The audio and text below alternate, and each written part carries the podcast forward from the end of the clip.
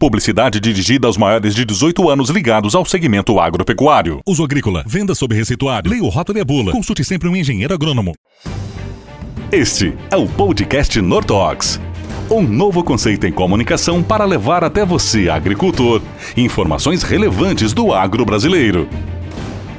Seja muito bem-vindo a mais uma edição do nosso podcast Nortox, a décima edição uh, deste projeto, né, que tem como grande missão, claro, levar conteúdo técnico do agro brasileiro para o campo. Você é agrônomo, você é pesquisador, você é consultor, estudante, enfim, agricultor, nosso grande público-alvo para levarmos muito conteúdo, muita informação, informação relevante sempre que certamente você poderá utilizar em seu dia a dia. E hoje não é diferente. Hoje o tema é manejo de bioativadores na cultura da soja. Para falar sobre esses temas técnicos, sempre trazemos grandes especialistas. Conosco, Rafael Vilela, líder de nutrição da Nortox, e Rafael Camargos, que trabalha em nosso desenvolvimento de mercado. Além deles, um especialista convidado, doutor, professor, mestre Gustavo Pazetti, um grande especialista no assunto que vai trazer uma verdadeira aula sobre o tema daqui a pouquinho. Para você acompanhar o nosso podcast, tanto esse quanto os outros, outros, basta acessar o iTunes ou o Spotify para ouvi-lo. E se quiser também, além de ouvir, assistir o podcast, você pode acompanhar através do YouTube, do Instagram, do LinkedIn, do Facebook, enfim, as nossas principais mídias de comunicação. Seja muito bem-vindo! Vamos juntos falar sobre manejo de bioativadores na cultura da soja. Podcast Nortox. Conteúdo do campo para o campo. Bom, portanto, começando mais um podcast do Ortox com o tema bioativadores da cultura da soja. Rafael Vilela, Rafael Camargos, professor Gustavo Pazetti serão os participantes desta edição, a décima edição do nosso podcast. Começo cumprimentando nossa equipe, ambos já participaram do programa conosco em outros momentos. Rafael Camargos, oh, tudo certo? Como é que vai? Seja muito bem-vindo. Muito obrigado, Lucas. Muito obrigado, Rafael Vilela, nosso companheiro aí. E agradeço aí, né, a participação aí de mais um podcast aí da Nortox, né? Seja bem-vindo, professor. E vamos lá, vamos tocar. De Rafael para Rafael, Rafael Vilela, nosso líder de nutrição aqui da Nortox. Seja muito bem-vindo ao nosso podcast. Obrigado, Lucas. Muito, seja bem-vindo, professor Pazetti. É uma satisfação tê-lo aqui conosco mais uma vez. É, quero dar as boas-vindas também a toda a nossa audiência que acompanha nossas redes sociais, que estão sempre conosco. E com certeza será, é, teremos aqui um, um excelente bate-papo, como já tivemos em outras vezes, professor. Muito obrigado pela sua participação. Bom, é, bom, excelente dia a todos, né?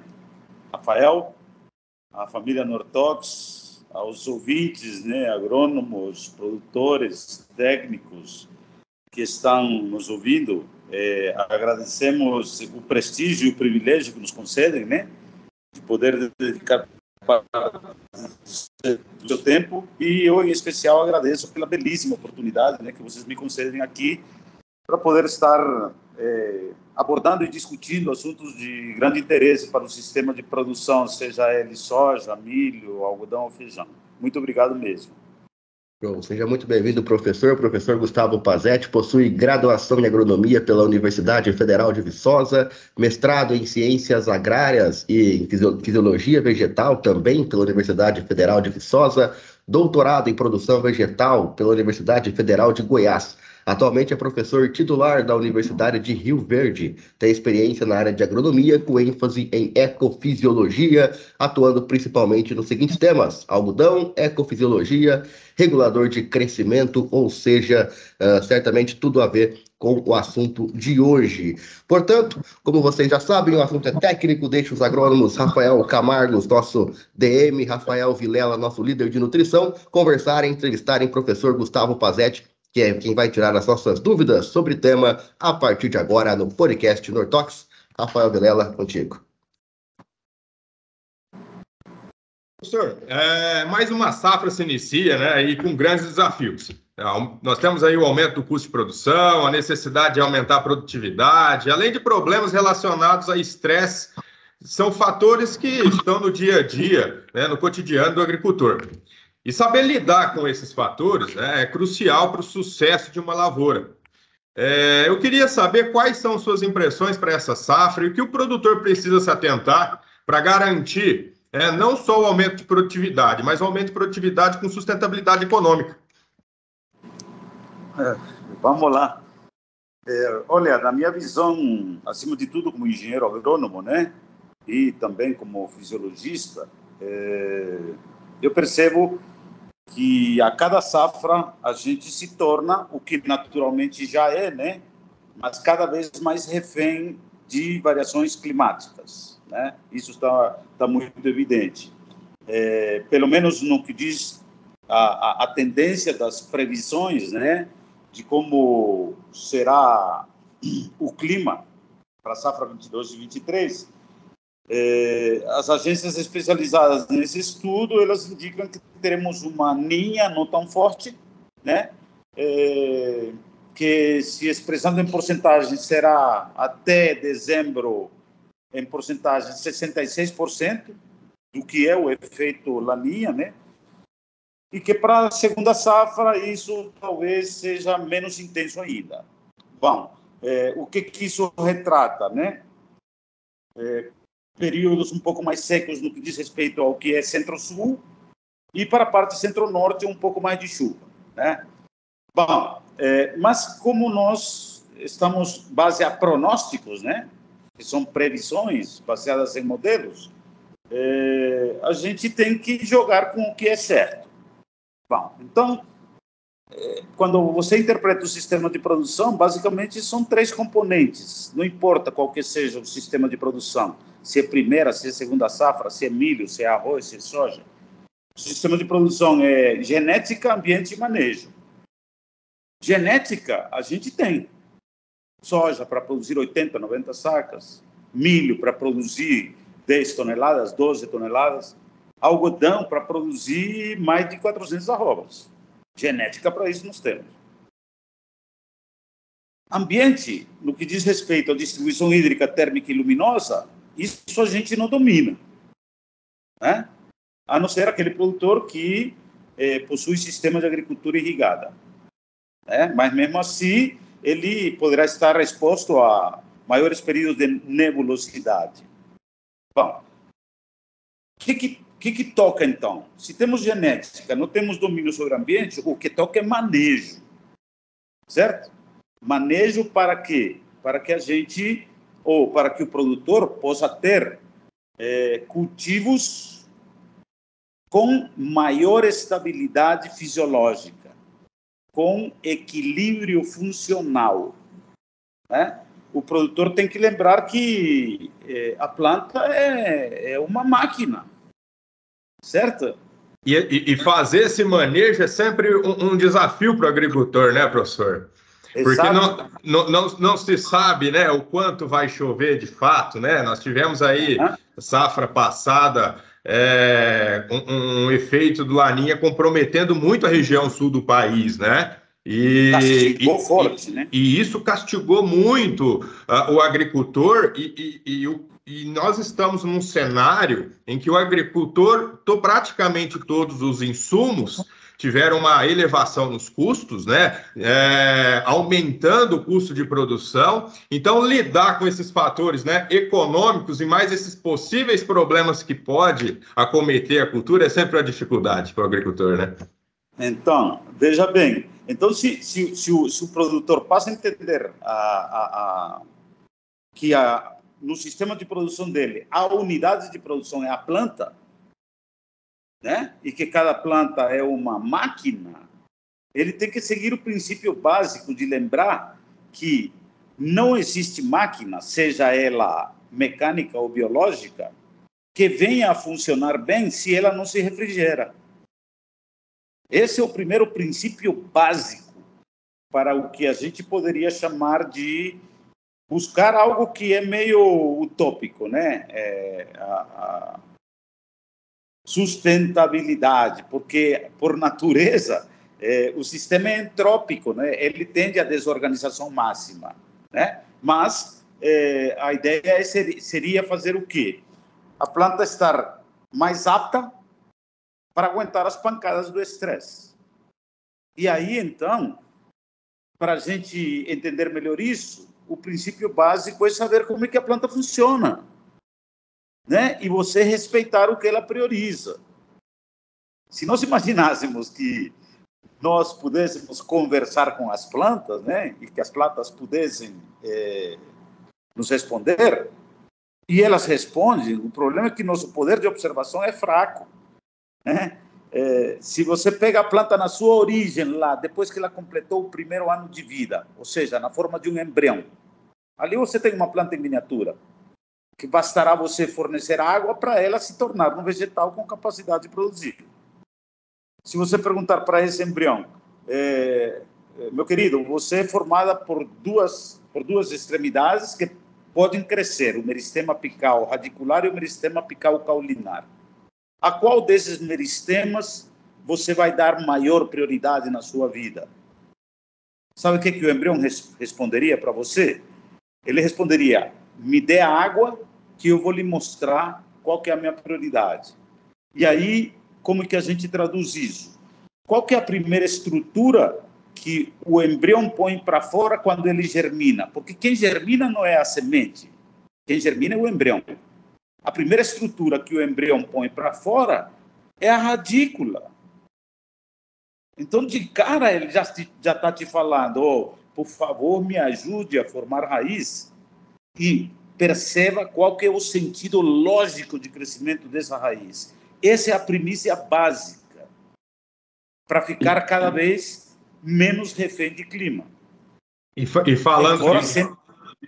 e falando de sustentabilidade, né, professor? É, o agricultor ele vem aí investindo muito em fertilizantes, fertilizantes esses que tiveram uma alta nos custos, né? E, e ter um ambiente radicular é, amplos, é, com vigor, né? isso faz com que a planta tenha uma melhor taxa de aproveitamento daquilo que foi investido no solo. Né? Não tenha dúvida, não tenha dúvida alguma. Mas a, a prioridade, primeiro, é o seguinte: se, é, depois que a planta está lá, já está estabelecida no, no, no solo, você pergunta para ela: o que, que significa festa para você? O que, que significa equilíbrio funcional? Ela vai te falar: eu preciso me refrigerar para funcionar direito. Senão, não funciona direito. Né? É, fure o radiador de um carro para ver se você anda 10 quilômetros. O motor vai fundir.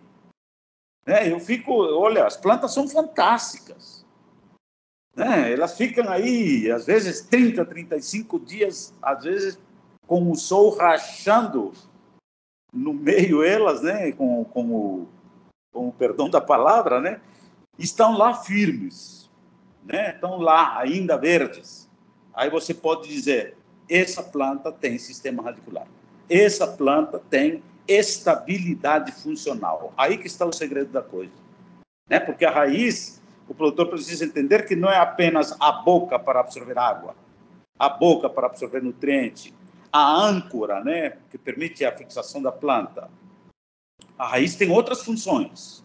A raiz, entre outras funções, ela é, é, é a parte principal da planta onde se produz o hormônio da juventude, o hormônio do metabolismo, o hormônio da abertura estomática, o hormônio que protege a clorofila contra a degradação, que é a citocinina, o hormônio da fecundação, o hormônio da divisão celular, o hormônio do engalhamento, então, olha só que, que, que coisa belíssima é a raiz. E, além disso, a raiz tem a propriedade de modificar o ambiente onde ela está, porque ela exuda, né? ela libera compostos orgânicos, na tentativa de criar um, um, um ambiente risosférico mais apropriado para ela aproveitar nutricionalmente. E, diga-se de passagem, outra coisa mais importante, para estabelecer parcerias com micro-organismos. É, o produtor não pode esquecer disso. Os insumos biológicos também estão aí, é, estão ganhando muita força no mercado. Mas é necessário enfatizar ao produtor que insumo biológico é trabalho de longo prazo. Ele não vai obter resultados imediatos, né? não é por passe de mágica, sabe? Mas a base de tudo é garantir a, um sistema radicular profundo com a maior biomassa de pelos radiculares. Essa é a proposta. Muito obrigado, professor. Perfeito, perfeito. E, professor, para continuar esse tema, né?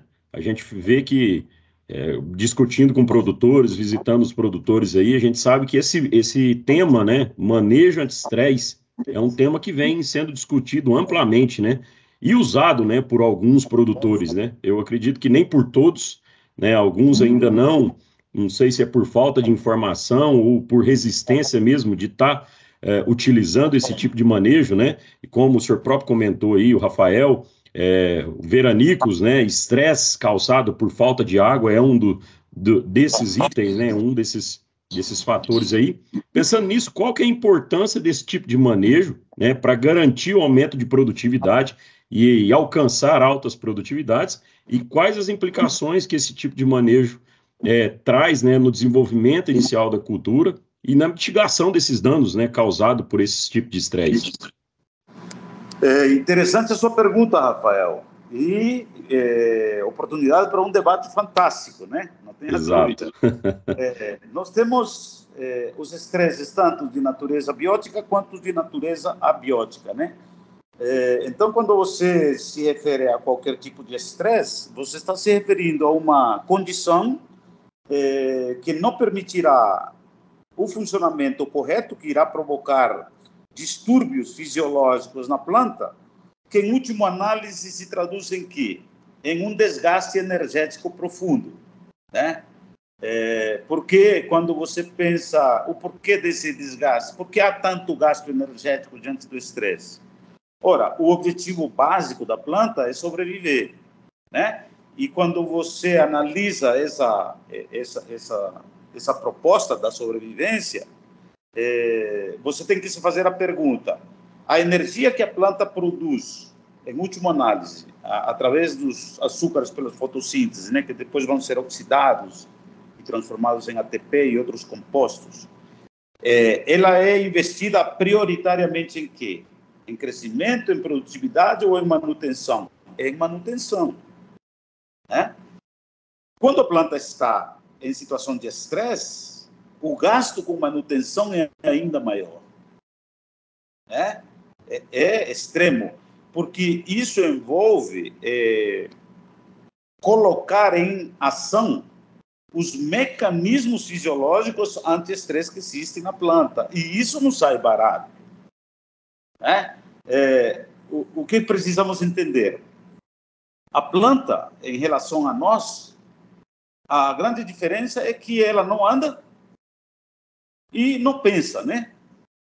E também não fala é, não pensa é uma forma assim científica de admitir isso, mas existem várias evidências científicas que nos levam a quase cometer a heresia de dizer que a planta pensa. É claro que ela não pensa, mas ela interpreta tudo, né? E quando ela está interpretando o estresse, ela vai colocar em ação todas as rotas metabólicas que ela tem à disposição. E aí você fala em produção de antioxidantes ou acionamento de um sistema enzimático antioxidante, né?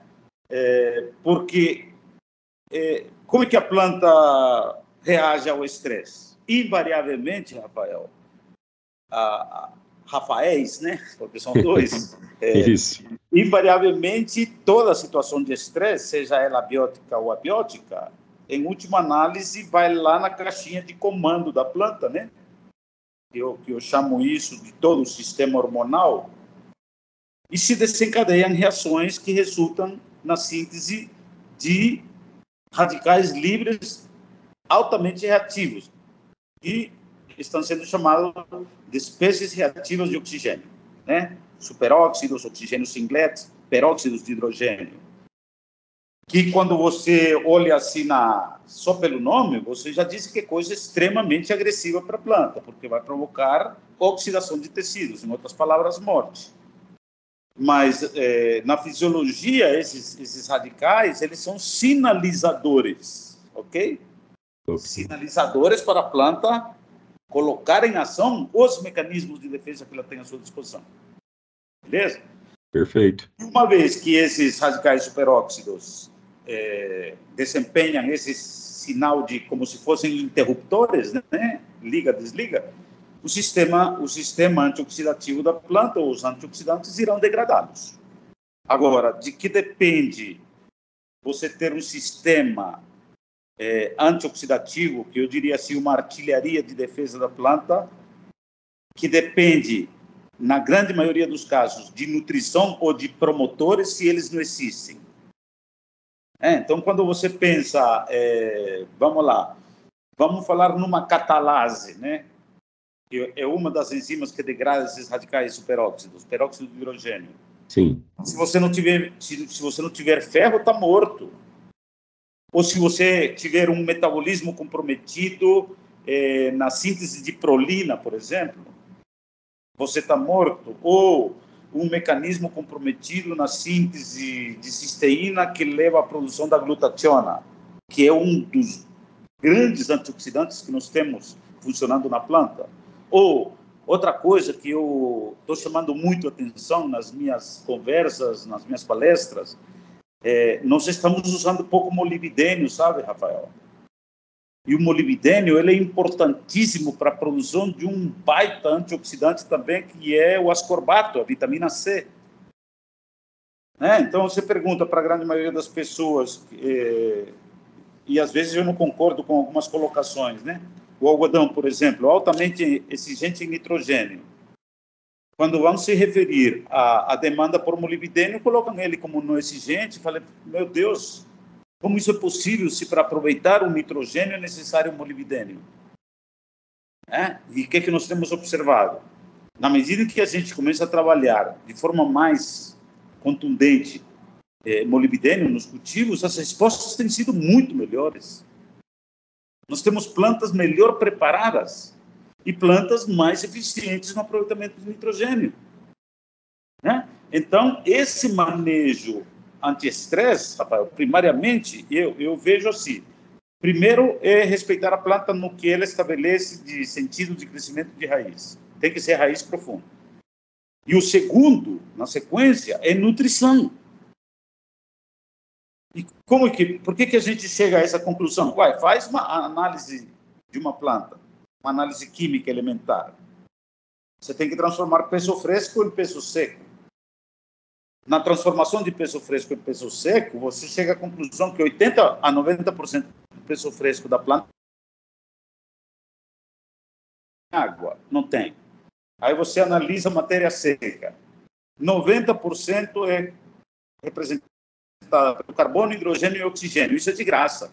CO2 e água. E os outros 10%? É o quê? Nutrição. Exato. E aí, tem como você fazer a diferença, a não ser pela nutrição primariamente. Ah, e, e, e, a parte de manipulação fisiológica, professor, no que diz respeito a hormônios, uso de hormônio, estimulantes, antioxidantes, é válido? Ou se é válido? Ou se é válido? É por ali que nós vamos fazer a sintonia fina. É, ali, é por ali que nós vamos fazer a diferença. Mas o, o, que o produtor não pode fazer é querer aplicar um, um baita de um bioestimulante, né? É, e está lá a, a, área dele precisando de calcário. Tem olhar para os outros nutrientes. Né? É, se você vai ver, quando você estuda toda a fisiologia relacionada a, aos, aos, mecanismos fisiológicos anti-estresse, você vai ver que cálcio é um baita de um sinalizador. Nada se faz dos, dos, da maioria dos mecanismos sem a, sem a participação do cálcio. Aí você vai falar dos sistemas antioxidativos, por exemplo, as, as superóxidos dismutases. É uma superfamília, precisa de ferro, de cobre, de zinco, de manganês, algumas. Mas independente do elemento que elas precisam, todas elas desse cofator enzimático, seja ferro, cobre, zinco, manganês, todas elas são ativadas por magnésio. E aí, eu pergunto para vocês dois: magnésio faz parte do, do, do, do programa nutricional da maioria dos produtores no Brasil? Quem que aduba com magnésio as lavouras? Ou a pergunta seria diferente: há quanto tempo a gente vem é, tirando magnésio do sistema e a gente não coloca? Exato. Às vezes, quando o produtor faz um calcário dolomítico, né? E mesmo assim tem que tem que lembrar que a, a, a fonte de magnésio é menos solúvel do que a fonte de cálcio no, no calcário dolomítico. Então ele não estará prontamente disponível, sabe? Então eu vejo uma grande oportunidade para a nutrição, mas sem dúvida também para o uso de, de, de, de bioestimulantes, não tenha dúvida. Eu acredito, eu acredito que a arte né, de produzir e de alcançar, de aumentar a produtividade, é olhar para todos os pontos, né? Olhar para todos os nutrientes. É, uns precisam menos, outros precisam mais, mas todos são essenciais, né? E Sem você dúvida. conseguir diminuir as perdas, né? É onde a gente consegue alcançar essas altas produtividades. Né? É, Rafael, existe um provérbio chinês que diz que a agricultura consiste na verdadeira arte de se saber colher a luz solar. Olha que coisa interessante. E é grande, e é grande. Muito verdade, bom. Né? O que, que você precisa? Qual, em, aonde está a, o princípio da arte de se saber colher a luz solar? Primeiro, na distribuição espacial de plantas. Adianta você ter muita planta junta ou muito buraco. E o segundo, essa planta estar de estômagos abertos o mais, a maior parte do tempo possível. Porque aí ela vai estar se refrigerando e capturando CO2 para fazer fotossíntese. Né? Então, estômagos abertos e se você diz quanto dura um trifólio em soja? Ah, um trifólio em soja vai durar 28, 32 dias. Você tem que fazer com que ele dure 28, 32 dias. A base de quê? Primariamente nutrição. Né? Para a planta estar equilibrada e depois proteção. E por que não você começar a aplicar um produto que te permita, por exemplo, menos dano oxidativo? Ou que a clorofila não seja degradada rapidamente? Ah, claro que isso é muito válido. É? Excelente. Então, essa é a proposta. Bom pensamento esse último aí, professor. É. Ou, ou, seja, professor, é, a receita está na capacidade do agricultor em é, garantir um bom equilíbrio nutricional, né, para que todas essas funções é, dentro da planta, essas funções metabólicas ocorram da melhor forma possível para haver essa proteção. E esse estímulo, né, o agricultor ele tem hoje no mercado vários produtos né, disponíveis, ah, extratos de algas, ácidos úmicos, aminoácidos, hormônios, entre outros. Então, são ativos que o agricultor muitas vezes já é, eles estão se, é, familiarizados, mas nós temos inúmeros componentes né, aí no mercado, Sim. entre eles a, a que inclusive ela não é muito pesquisada, conhecida aqui no, no Brasil. O mercado europeu tem desenvolvido mais pesquisas com, com este ativo. E eu queria saber de você, professor, o que, que é a folcisteína e, e qual a influência desse componente no desenvolvimento da planta, uh, na redução do estresse oxidativo, para fazer com que essa planta tenha a capacidade de se desenvolver plenamente como você mesmo falou, né, tem a capacidade de é, captar mais, mais é, luz, produzir mais açúcar, mais ATP e se desenvolver e traduzindo em garantir aumento de produtividade. Vamos lá. É, a folcisteína, olha, eu conheci, é, quando você se remonta à literatura, é, os primeiros trabalhos com folcisteína são da década de 60 60, 70, na verdade, 1968, 1970, que ela já se apontava como bioestimulante. Olha só, né? Já naquela época já recebia a taxação, a, a taxação né, ou a catalogação como um bioestimulante. É, quimicamente, o que é a cisteína? A cisteína é, é, é uma mistura né, de um ácido carboxílico acetiltiadocilina mais ácido fólico, né? É, assim, de forma mais simples, é um derivado cíclico do aminoácido natural L-cisteína. Pronto, né? E que apresenta também na composição ácido fólico. E daí, né? Isso é de, de, de comer, de mascar ou só de engolir, né? O é, que que isso que, que isso significa? Quando você aplica é, cisteína, né, você estimula a planta através do sistema metabólico, a gerar maior síntese de glutationa. Né? A glutationa é um tripeptídeo formado, se não me falha a memória, por cisteína, glutamina e cidina, mas bom, não importa. É um tripeptídeo que é apontado como um dos melhores antioxidantes, desde que essa glutationa esteja na forma reduzida, tá bom? Então, não importa, você aplica folcisteína, a planta metaboliza, origina glutationa e internamente uma enzima chamada glutationa redutase leva a glutationa para a forma reduzida. E a glutationa na forma reduzida é um baita de um desintoxicador, porque ela reage diretamente com esses radicais livres, né, que são altamente nocivos para a planta. Além disso, é, estudos científicos também indicam que o metabolismo da, da, da glutationa, né, na verdade, da, da folcisteína, é, repercute também em síntese de um derivado de prolina. Muito bem. E o que é a prolina?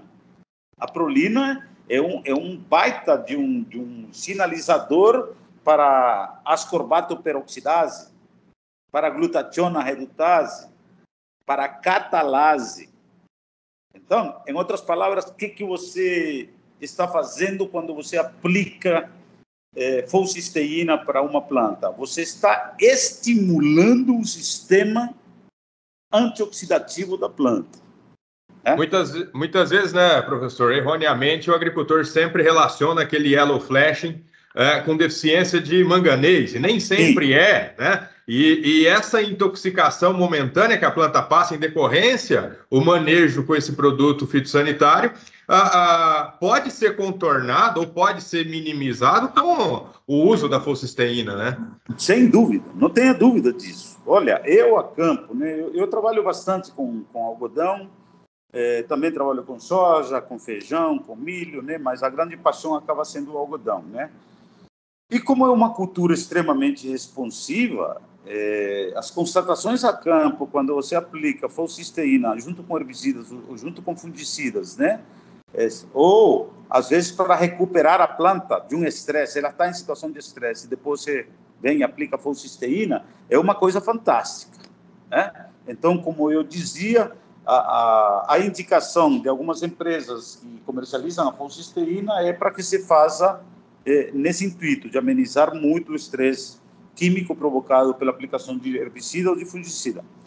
Eu, na safra 2021, né, por minha conta e risco, eu apliquei nas baterias de malatião para controlar bicudo, alternadamente é, folcisteína. Né? Então, junto com o, com o inseticida, aplicação sim, aplicação não, folcisteína.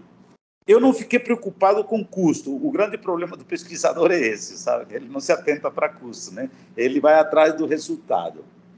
É... Rafael, a redução foi praticamente zero de avermelhamento em folha de algodão quando em quatro aplicações alternadas de folcisteína você não via nenhum avermelhamento certo? Eu tenho essa fotografia, já compartilhei com alguns colegas, né? É, e pretendo repetir esse ensaio, é, abordando inclusive um screening varietal. Por que isso? Porque, no fundo, no fundo, quando você está falando em folcisteína, você está falando é, na, na, caixa de comando da planta. Né? Você está falando no que existe mais refinado em, em, fisiologia, em metabolismo, e que por trás disso estão hormônios também. Né? Essa é a grande verdade. Por isso que, recentemente, é, já se aceita categoricamente de que a folcisteína é um novo bioestimulante. Né? E diga-se de passagem, que baita de bioestimulante. Né? Alguns trabalhos indicam melhora no transporte de açúcares, melhora na eficiência de uso de água, e faz sentido, né? porque a prolina é, que a grande maioria das pessoas aponta como um aminoácido, mas na verdade não é, é um iminoácido. Ele tem a propriedade de é, funcionar como soluto osmoticamente ativo. Então faz a célula permanecer mais túrgida. E além disso, estudos demonstram que quando a planta é, pós-estresse se recupera, a, a prolina, né, que decorre da, também da, do metabolismo da folcisteína, seria utilizada pela célula como fonte de carbono e nitrogênio no metabolismo para recuperação. Então, é um, é um baita de uma... Ou seja, né, nitrogênio é o principal nutriente para a cultura da soja, e nós estamos falando aí de uma cultura que, que já vimos a campo produzir mais de 140 sacas por hectare, e nós não conseguimos ver isso em larga escala, justamente por é, fatores né, que, que acabam levando a, a aumento do potencial de estresse.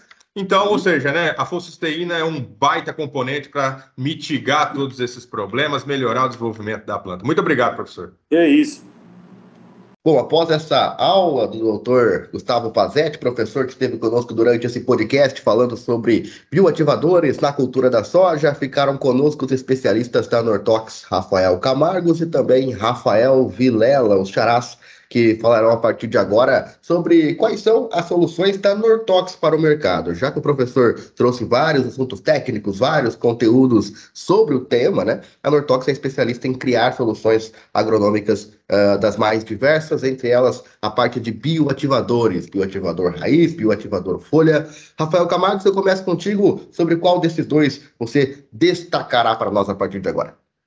É, e falando um pouquinho mais né, do bioativador raiz, é, o professor falou muito bem aí, e como a gente comentou, os plantios de soja já se iniciaram, né?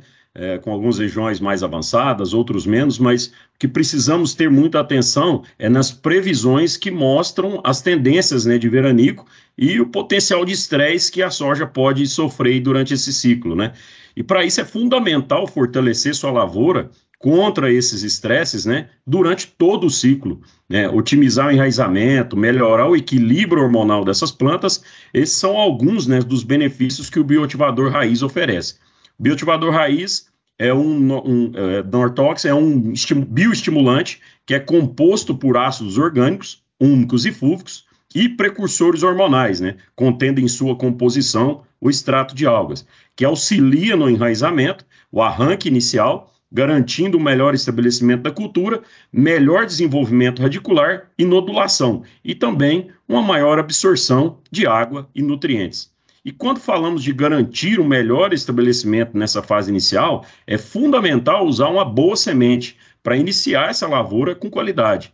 E para melhorar ainda mais esse arranque inicial da sua lavoura, você pode contar com os benefícios do bioativador raiz Nortox é mais vigor e mais germinação nessa fase inicial.